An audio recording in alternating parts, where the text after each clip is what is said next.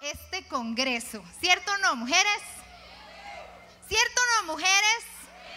¿Cierto o no, hombres? Hay algunos, algunos. Podemos escuchar al suegro, al pastor. Muy bien, muy bien, paz.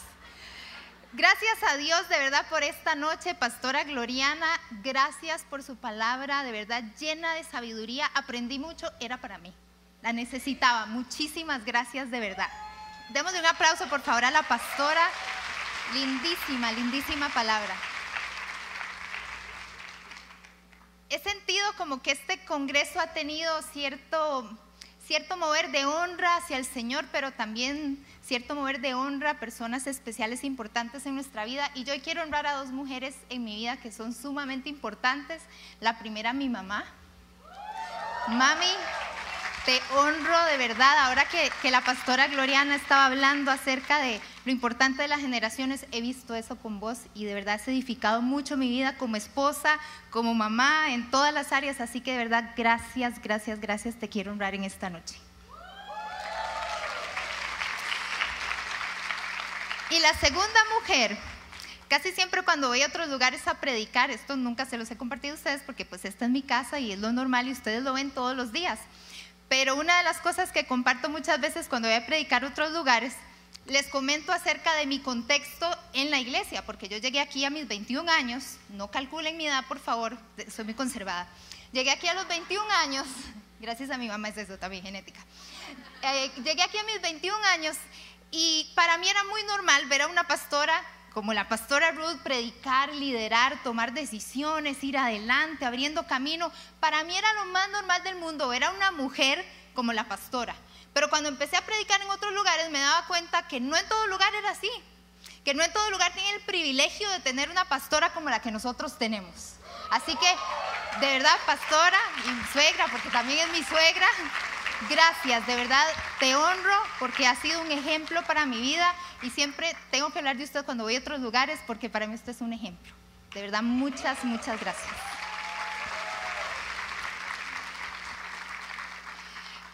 Así que bueno, entremos en materia esta noche, ¿está bien? Había una mujer que se llama, bueno, se llamaba, ya no está viva, fue hace tiempo, se llamaba Amy Carmichael, que era hija de padres irlandeses. Y resulta que esta mujer, bueno, esta niña, nació con ojos cafés. Los irlandeses solían, bueno, suelen tener ojos azules, ser blancos. Sus dos papás tenían los ojos azules y ella tenía los ojos cafés. Así que esta niña le dijo un día a su mamá, mami, yo voy a orarle a Dios para que me cambie el color de los ojos. ¿Alguna de ustedes ha hecho una oración así? Seamos realistas, ¿no? Una que otra, una por ahí, gracias por su sinceridad. Y esta niña se puso a orar y a decirle, Señor, cámbiame el color de los ojos. Yo quiero tener el color de los ojos de mi papá, quiero tener el color de los ojos de mi mamá. Y pasaba así todas las noches esa niña orando para que Dios le cambiara los ojos. Y Dios no le cambió el color de los ojos. Así que su mamá al ver su frustración le dijo, hija, voy a orar con vos. La verdad es que si es un anhelo que está en tu corazón y para Dios no hay nada imposible, puede ser que Él quiera responder a esa oración. Así que voy a orar por vos en esta noche y mañana te vas a ver en el espejo y te vas a ver los ojos azules. Así que esta niña ora con su mamá, oraron en fe, Señor, cámbiame el color de los ojos, etcétera, etcétera. Usted se puede imaginar todas las oraciones panderetas que nos podemos tener todos nosotros, ¿verdad? Aplicando la fe, declarando, diciendo, profetizando ojos azules en el nombre de Jesús. Y entonces se duerme esta niña y el día siguiente se va corriendo a verse al espejo y ¿qué cree? ¿Cuántas dicen que tenía los ojos azules? Levántame la mano así con sinceridad. ¿Cuántas dicen que tenían los ojos azules? Mujeres de poca fe. Hombre, gracias. ¿Cuántas creían? Ok, ok, voy a volver a hacer la pregunta porque yo sé que hay fe en este lugar. ¿Cuántas creían que tenía los ojos azules? Bueno, sí, la minoría. La minoría. ¿Cuántas creen que tenía los ojos cafés? ¿No creen que Dios puede cambiar el color de los ojos, hermanas? ¿Qué pasa? Para Dios no hay nada imposible. Mueve una montaña, no va a cambiar el color de ojos. Pues resulta que se despierta esta niña al día siguiente, se vuelve a ver al espejo y tenía los ojos cafés. Años después, esta mujer adulta se hace misionera y se va a la India Y se va a la India y se da cuenta de una situación bien trágica que estaban viviendo las niñas porque este, estaban siendo víctimas de tráfico sexual y muchas de ellas estaban eh, siendo dedicadas en templos hindús. Y entonces dice ella que escuchó la voz del Señor en ese momento y que le dijo, ahora sí entendés por qué te di los ojos cafés. Si te hubiera puesto ojos azules, jamás pudieras haber entrado a ese templo y salvar a tantas de esas chicas. Dios es un Dios de propósitos. Y a veces, tal vez este es un ejemplo muy efímero, es un ejemplo muy trivial, pero en realidad, si nos damos cuenta, llegamos a entender que aún el color de los ojos, si es necesario, Dios lo va a usar en nuestra vida para cumplir el propósito que Él tiene para cada uno de nosotros. En el caso de Amy Carmichael fue ese, pero en tu caso, Dios te puso en un lugar específico, en una iglesia específica, en una familia específica, por alguna razón. Nada fue simplemente casualidad. Dios tiene todo un plan y un propósito para cada uno de nosotros y aún en medio de nuestro contexto, Dios quiere hacer cosas para vos y por medio de vos. Y esto lo entendió una mujer aparece en la Biblia que se llama Esther. Una mujer que era del pueblo judío y obviamente ella estaba en, en el imperio persa y entonces estaban en el exilio y esta mujer era huérfana.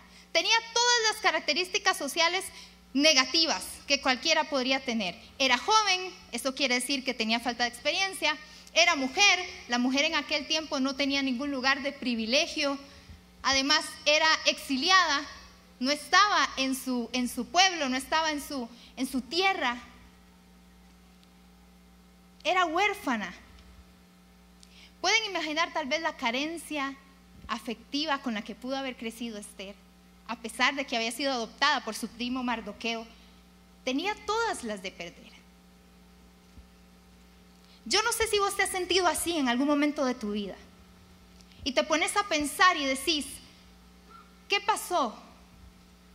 ¿Por qué siento que todas las circunstancias a mi alrededor no me están ayudando a entender ni ver lo que Dios tiene para mí y ver el propósito de Dios? Porque eso era lo que estaba pasando precisamente Esther. Habían características que no precisamente hablaban del propósito grande que Dios tenía para ella, sino al contrario. Sin embargo, eso no fue un pretexto para ella, sino que más bien tomó todas esas circunstancias las dejó a un lado y se fijó su mirada completamente en el Dios que le dio la vida y en el propósito que había para ella. Así que mujeres, en primer lugar y muy importante, tu realidad no es tu identidad. Las circunstancias a tu alrededor no determinan tu identidad. Tu identidad determina la forma en que manejas esas circunstancias. ¿Y cuál es tu identidad? Nos hablaba ahora Cristi Mota en la tarde, nuestra identidad es de hijas de Dios. Esther era una hija de Dios. Cada una de nosotras somos hijas de Dios.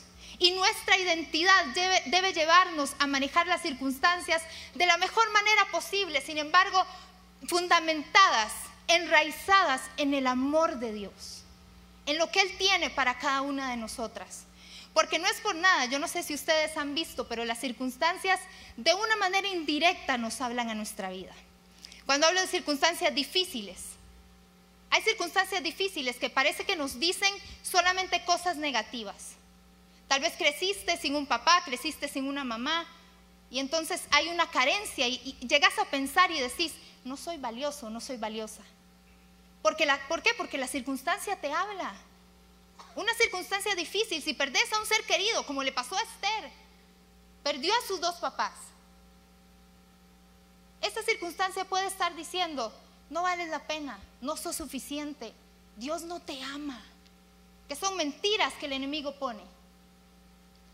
Pero entonces ahí es cuando debemos de entender que nuestra realidad no es nuestra identidad. Puede decirlo conmigo, mi realidad no es mi identidad. Así que Esther, su nombre, el nombre judío es Hadassah, que significa mirto. Les voy a enseñar lo que es el mirto. Les van a poner una imagen para que ustedes la vean. El mirto es una planta. Y hemos escuchado muchas veces que Esther significa estrella, súper lindo, bellísimo, pero también significa mirto, una planta que en Isaías, cuando lo habla precisamente el profeta Isaías, se estaba refiriendo a una señal profética de cuando Él convierte, cuando Dios llega a usar esa planta y convertir un desierto seco en un oasis. Dios quiere hoy convertir tu desierto seco en un oasis. Y que entendás que en realidad eso es lo que Dios quiere para vos. Y que hay poder de Dios dentro de vos para poder ver ese oasis hoy mismo en tu vida. A pesar del desierto que puedas estar pasando, a pesar de la sequedad que estés viendo el día de hoy, tenemos una fuente de agua viva que es nuestro Señor Jesucristo. No cabemos esas cisternas. No dejemos nuestra agua viva que es nuestro Señor. Necesitamos esa agua y poder convertir cualquier desierto en un oasis. Ese fue el propósito de Esther. A pesar de las circunstancias que vivió, a pesar de las situaciones que podía estar en su día a día, ustedes pueden imaginar todo lo que ella vivía, las situaciones, las aflicciones. A pesar de eso, ella creyó que Dios tenía un propósito y que tenía un destino. Y que a pesar de todas las características negativas a nivel social, esta mujer se podía levantar porque era valiente, porque era resiliente, porque no le importó las circunstancias que ven a su alrededor, sino el propósito que Dios tenía para ella. Y eso es lo que tenés que entender. Detrás de la situación que estás pasando en tu casa, detrás de la situación que estás pasando en tu familia, detrás de la situación de, de tu trabajo a nivel laboral, Dios tiene un propósito y ese es el propósito en el que debes de fijar tus ojos hoy. No solamente en las circunstancias alrededor y aquello que no está bien, aquello que es difícil, sino en lo que Dios quiere utilizar cada una de esas circunstancias para llevarte del desierto al oasis. Y no como un espejismo, porque también el denso calor hace que creamos ver un oasis y en realidad son espejismos. Y a veces vemos como esas alternativas y decimos, esto es lo que a mí me va a ayudar. Esto es lo que a mí me va a ayudar a salir de esta situación, pero en realidad no viene de una fuente real. La fuente real, usted y yo la conocemos, hermana, usted y yo la sabemos, que la fuente de vida, la fuente real es la de nuestro Señor Jesús. Esa es la única fuente que nos puede dar el agua que necesitamos para poder salir de cualquier sequedad, de cualquier situación, de cualquier temporada. Ahora que hablaba la pastora Gloriana, yo decía que rico, yo estoy en el verano. Y sí, me canso bastante, con hijos, con trabajo, etc. También hablaba con mi esposo, más bien en la casa nosotros llegamos normales vestidos y directamente todos a ponernos pijama, porque trabajo fuera de casa. Pero qué importante es, también es cierto que entendamos la temporada en la que estamos. Pero que a pesar de la temporada en la que estemos, Dios sigue vivo que a pesar de la temporada en la que nos encontremos, Dios sigue siendo nuestra fuente de agua viva. Y que Dios también nos da un nombre. A cada uno de nosotros nos dieron un nombre desde que nacimos, nos lo dieron nuestros padres. Pero ¿cuál es el nombre que Dios te ha dado? ¿Cuál es el nombre que Dios te dio? ¿Cuál es la esencia que tenés? Porque esta mujer era Mirto, Mirto, desierto en oasis a pesar de las circunstancias, tal vez ella podía decir, Señor, solo he visto calamidad en mi vida, he visto esclavitud en mi vida, no he visto muchas cosas positivas ni buenas. Pero tú me has llamado del desierto al oasis. ¿Para qué? Para refrescar, para cambiar también la vida de los que están a mi alrededor con lo que tú me has dado a mí.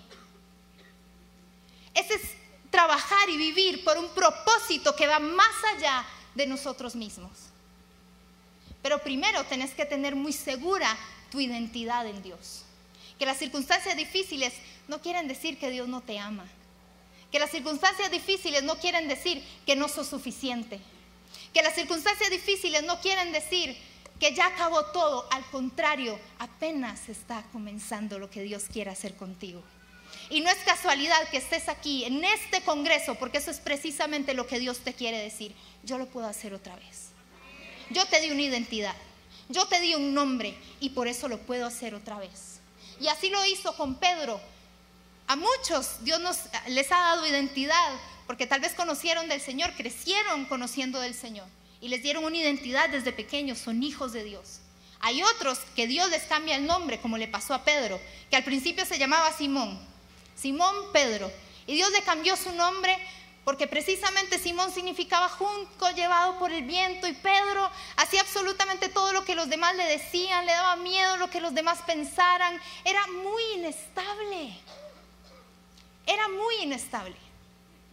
Así que Jesús le da un nombre y le dice, ahora te llamarás Pedro, piedra roca, estabilidad, inamovible. Porque Dios lo estaba llamando a un lugar donde tenía que ser fuerte.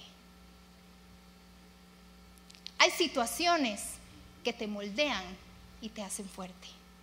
Y que te llevan de ser Simón a ser Pedro. Porque cuando Dios es el que está detrás de nosotros y detrás de nuestra vida y su mano está sobre nuestra vida, es el quien nos fortalece, es el quien nos da la ayuda, es el quien nos levanta, es el quien está detrás de cada una de nosotras diciéndonos, este no es el final. No vas a seguir siempre en esa inestabilidad. Más bien quiero darte la estabilidad que tu corazón necesita, que a pesar de lo que pueda estar pasando alrededor, yo sigo siendo fiel, sigo permaneciendo contigo, sigo permaneciendo en cada etapa, en cada temporada de tu vida. Y sabes que no me voy a ir. Porque Dios no quiere irse. Tiempo después de que Dios llama a Pedro y que después de que, de que Jesús se fue al cielo, volvió, Pedro le había negado, ya todos conocemos la historia, le había negado tres veces. Y entonces Jesús le dice, Pedro, ¿me amas? Esas preguntas, ¿verdad? Que nos hace Dios, o que no sé, tal vez que alguien le dice a usted, un hijo, mami, usted me ama, es que me regaña tanto. O el esposo, usted me ama, es que cada vez que me ve solo le veo caras raras. Pedro, ¿me amas? Sí, Señor, tú sabes que te amo. Pedro me ama, sí, Señor, yo te amo. Pedro me ama, sí, Señor, tú sabes que te amo. Se vuelve a repetir la historia una y otra vez en Pedro. ¿Por qué? Porque Pedro necesitaba recuperar nuevamente su identidad. Había empezado a seguir a Jesús y perdió su identidad. Así que Jesús vuelve de nuevo y le dice, Pedro, ¿me amas? Sí, Señor, sabes que te amo. Ok, sígueme. Volveme a seguir, Pedro. Es que ahí está tu identidad, en seguirme a mí. No en seguir métodos, no en seguir en otras cosas. Seguirme a mí, en eso está tu identidad. Así que a Pedro Dios le da un nuevo nombre, le cambia el nombre, como lo ha hecho con muchos de nosotros.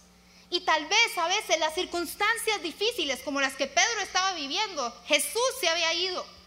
Y ahora le tocaba a él madurar, le tocaba a él ver cómo hacía sin Jesús, sin su líder, sin su Señor, a nivel físico, natural, porque obviamente el Señor estaba con ellos y su Espíritu Santo, conocemos la historia.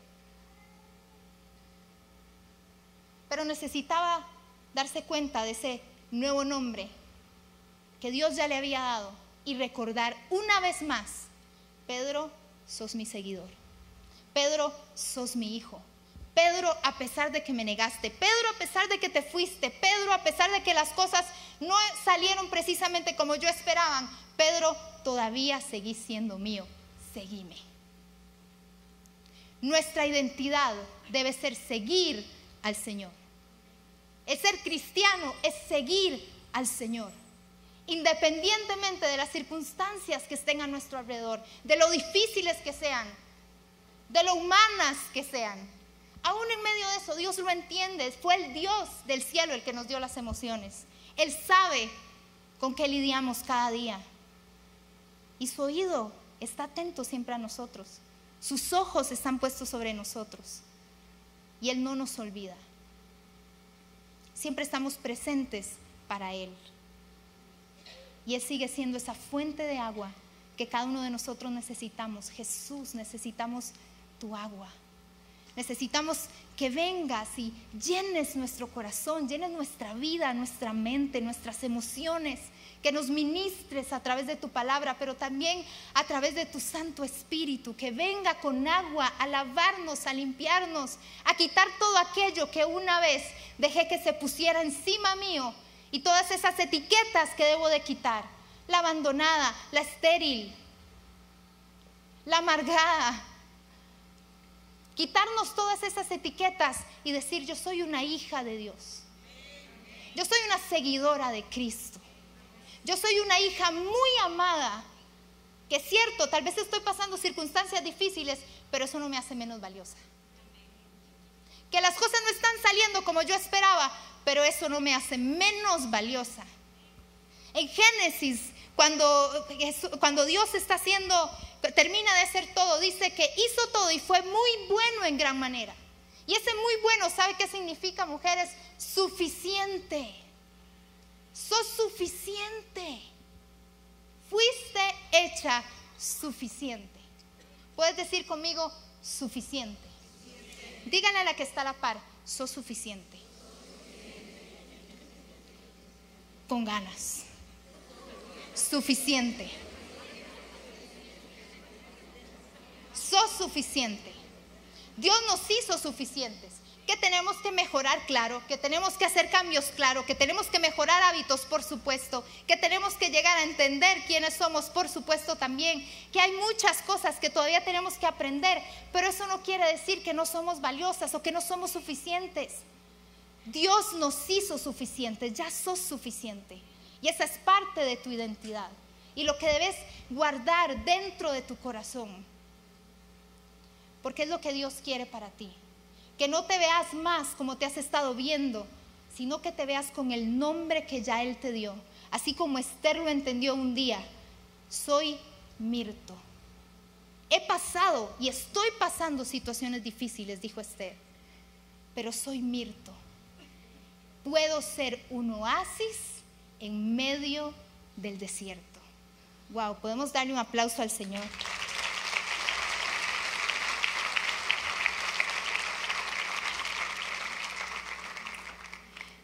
Por eso tu propósito va más allá de vos misma. Y les hago una pregunta, ¿cuántos de ustedes quieren ser felices? Las que no levantaron la mano me preocupa. ¿Alguna que la sacuda, porfa? ¿Cuántos quieren ser felices? Muchos creen que nosotros, el ser humano, está en búsqueda siempre de la felicidad, como la película de Will Smith. Todos estamos en búsqueda de la felicidad, quiero encontrar la felicidad. Pero estudios han revelado que en realidad no estamos en búsqueda de la felicidad. Haga conmigo. Ah, usted no busca la felicidad, hermana. No es lo que su corazón en realidad está queriendo. ¿Sabe qué busca nuestra vida según estudios que se han hecho? Que cada uno de nosotros buscamos significado. Cada uno de nosotros quiere significado para su vida. Y eso no quiere decir que significado sea que todo esté perfecto alrededor. Quiere decir que hay algo que puedo aportar a la vida de los demás. Porque si tengo significado, entonces es como lo dijo el apóstol Pablo, es más bienaventurado dar que recibir. Pero eso solamente se va a dar cuando hay significado en tu vida. Si sabes que cuando das es mucho mejor a que los demás te den. Eso es significado. Y lo dijo el apóstol Pablo. Igual cuando lo dijo, para mí el vivir es Cristo. Cristo es el significado. Así que quitémonos esas ideas de que simplemente necesitamos ser felices, porque no es la realidad. En este mundo tendremos aflicción, pero podemos confiar que Dios ha vencido al mundo y eso me da un significado suficiente para seguir el propósito por el cual estoy aquí en esta tierra. Que no vine solamente a respirar, no tiene nada que ver con lo que dijiste, ¿verdad, Cristi? Todos hacemos así, respiramos fe, pero respirar que no sea feo, ¿sabes a lo que me refiero? Respirar, sino que vinimos a cumplir una misión con tu casa, con tus hijos, con tu familia, con tu iglesia, en tu barrio, en tu empresa. Vinimos a traer el reino de los cielos aquí a la tierra. y hay una asignación para vos. A veces dejaríamos de ver tanto nuestros problemas y nuestras circunstancias si nos fijamos más en los demás. Si nos fijamos más en la necesidad que hay fuera, en la necesidad que tienen otros y poder llegar y darles a ellos de lo que Dios nos ha dado. Aunque sintas que es poco hasta ahora. Aún eso poco, Dios empieza a expanderlo y lo empieza a multiplicar y ese significado empieza a llegar a tu vida. Así que no busques felicidad. Dígale que está a la par, deja de buscar la felicidad. Y dígale ahora, busca significado. Cada una de nosotras somos coautoras de nuestra historia. El autor principal es el Señor. El Señor te trajo a esta tierra. Él es el autor principal de nuestras vidas. El autor de nuestra fe. Pero vos también sos coautora. Porque vos también escribís la historia que querés. A partir de ahora, a partir de este congreso, vas a ir a tomar decisiones. Así que sos coautora. Pero lo importante de la historia no es solamente que cuando leas los capítulos pasados, lo que has vivido hasta hoy, las situaciones difíciles, las aflicciones, que simplemente lo recordes como un capítulo feo, horrible, que no quieres volver a abrir. Usted puede editar esa historia.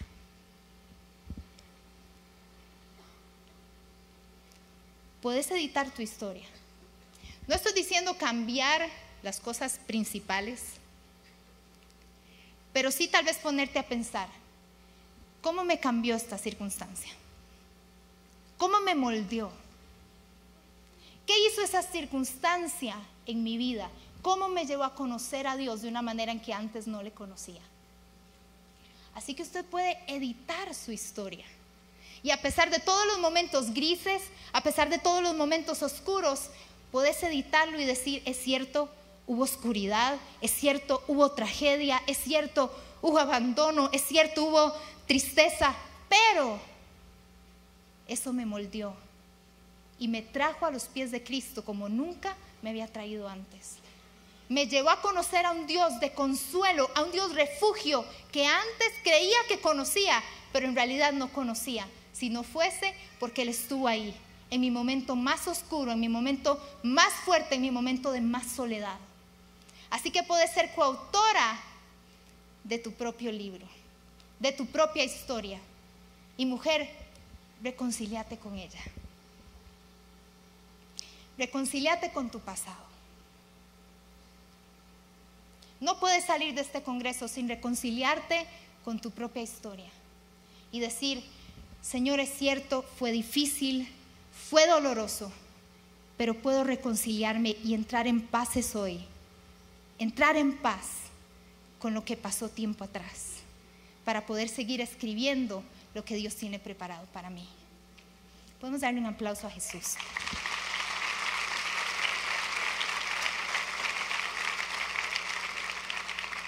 Hay momentos decisivos y Esther tuvo un momento decisivo porque Ustedes saben que entonces eh, el rey de Persia, el rey Asuero, quería tener esposa porque ya no quería la que tenía por diferentes razones. Ustedes pueden leerse la historia, imagino que algunos otros ya se la saben. Y entonces se hace reina. Y había un hombre que se llamaba Amán, que era el jefe de los príncipes de Persia y que precisamente odiaba a los judíos. Él odiaba a los judíos, entonces eh, entra en una situación con Mardoqueo. Mardoqueo era el primo de Esther, quien la había criado. Entra en una situación con Mardoqueo porque Amán lo único que quería era poder, reconocimiento, fama, y entonces se andaba ahí. Ustedes se pueden imaginar. Deben de haber personas a su alrededor que lo único que quieren es que los demás les digan cosas, eh, que lo único que quieren es ganar poder y en realidad son personas inseguras que no saben quiénes son y necesitan que les estén diciendo un montón de cosas y reconocimientos y demás.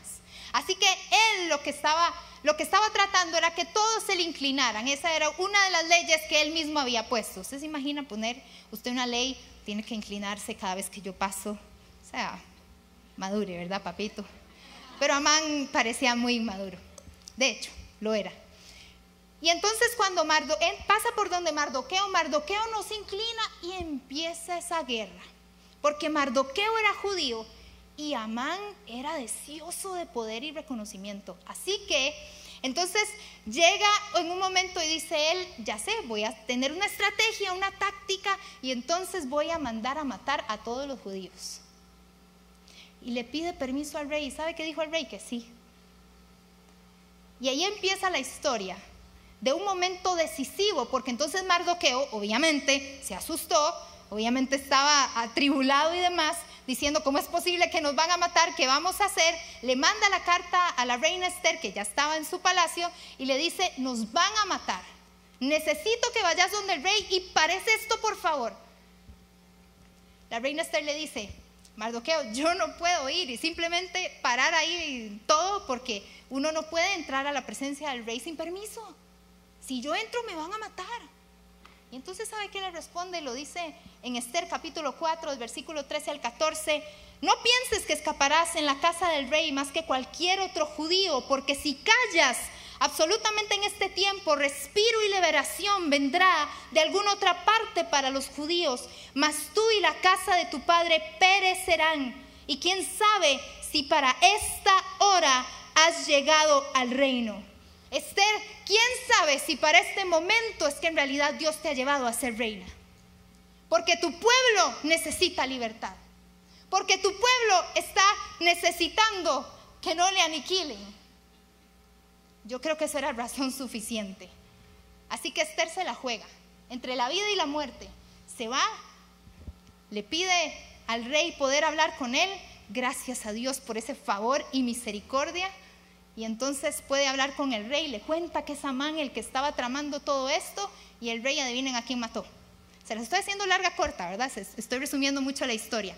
Adivinen a quién mató entonces el rey. Amán, al sediento de poder. Porque en realidad Dios siempre está a favor de sus hijos. No hay enemigo que pueda prevalecer contra tu casa, contra vos, contra tu familia. No hay enemigo que pueda contra vos. No hay circunstancia, por más difícil que sea, que pueda acabar con tu vida cuando Dios está de tu lado. Así que mata a Amán, Esther se va valiente, lo decide hacer y fue un momento decisivo en su vida, un momento que solamente alguien valiente puede tomar. Porque ella también estaba deseosa de que su pueblo fuera libre. Estaba deseosa de que su pueblo ya no siguiera sufriendo. Y entonces el Señor le da más favor y más gracia. Mardoqueo ahora era el jefe de los príncipes de Persia. Y en lugar de la ley el edicto que se había dado, que el 13 de X mes tenían que matar a todos los judíos, más bien se hizo, se, dobló la tortilla, ¿no? ¿Cómo es? Gracias, gracias, gracias. Era para decir de atención. Se volteó la tortilla, como decimos aquí vulgarmente se volteó, la, tortilla y entonces, más bien, para el 13 se dio una nueva ley de que los judíos entonces más bien se podían defender. ¿Y saben qué pasó? Se defendieron y obtuvieron la victoria. Muchos se convirtieron a judíos en ese momento. Porque cuando Dios está de tu lado, cuando Dios es tu protección, cuando Dios está contigo, no hay nada que pueda prevalecer. Al final de cuentas, aquello que se haya levantado en contra de vos, eso se tiene que destruir, porque contra Dios nada ni nadie puede.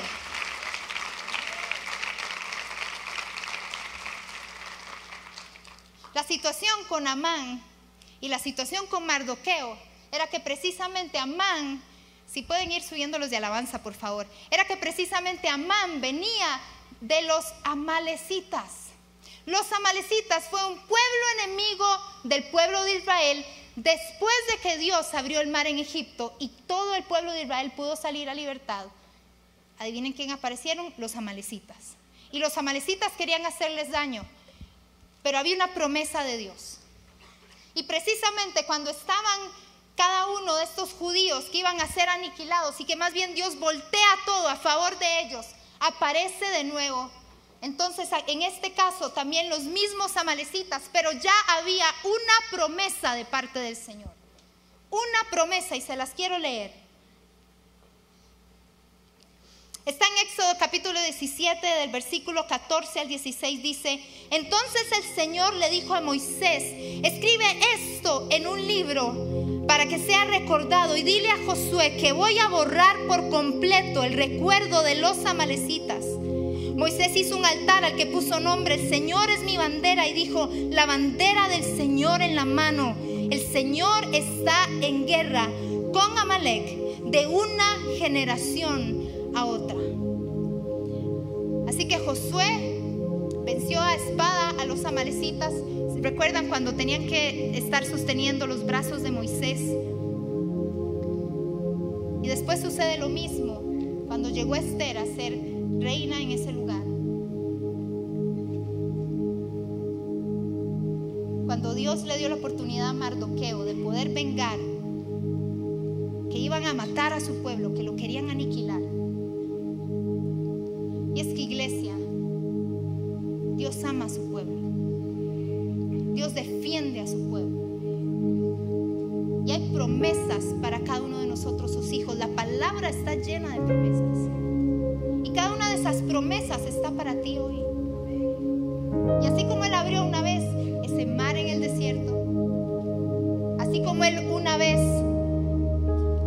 Discípulos, si tienen fe suficiente pueden mover montañas.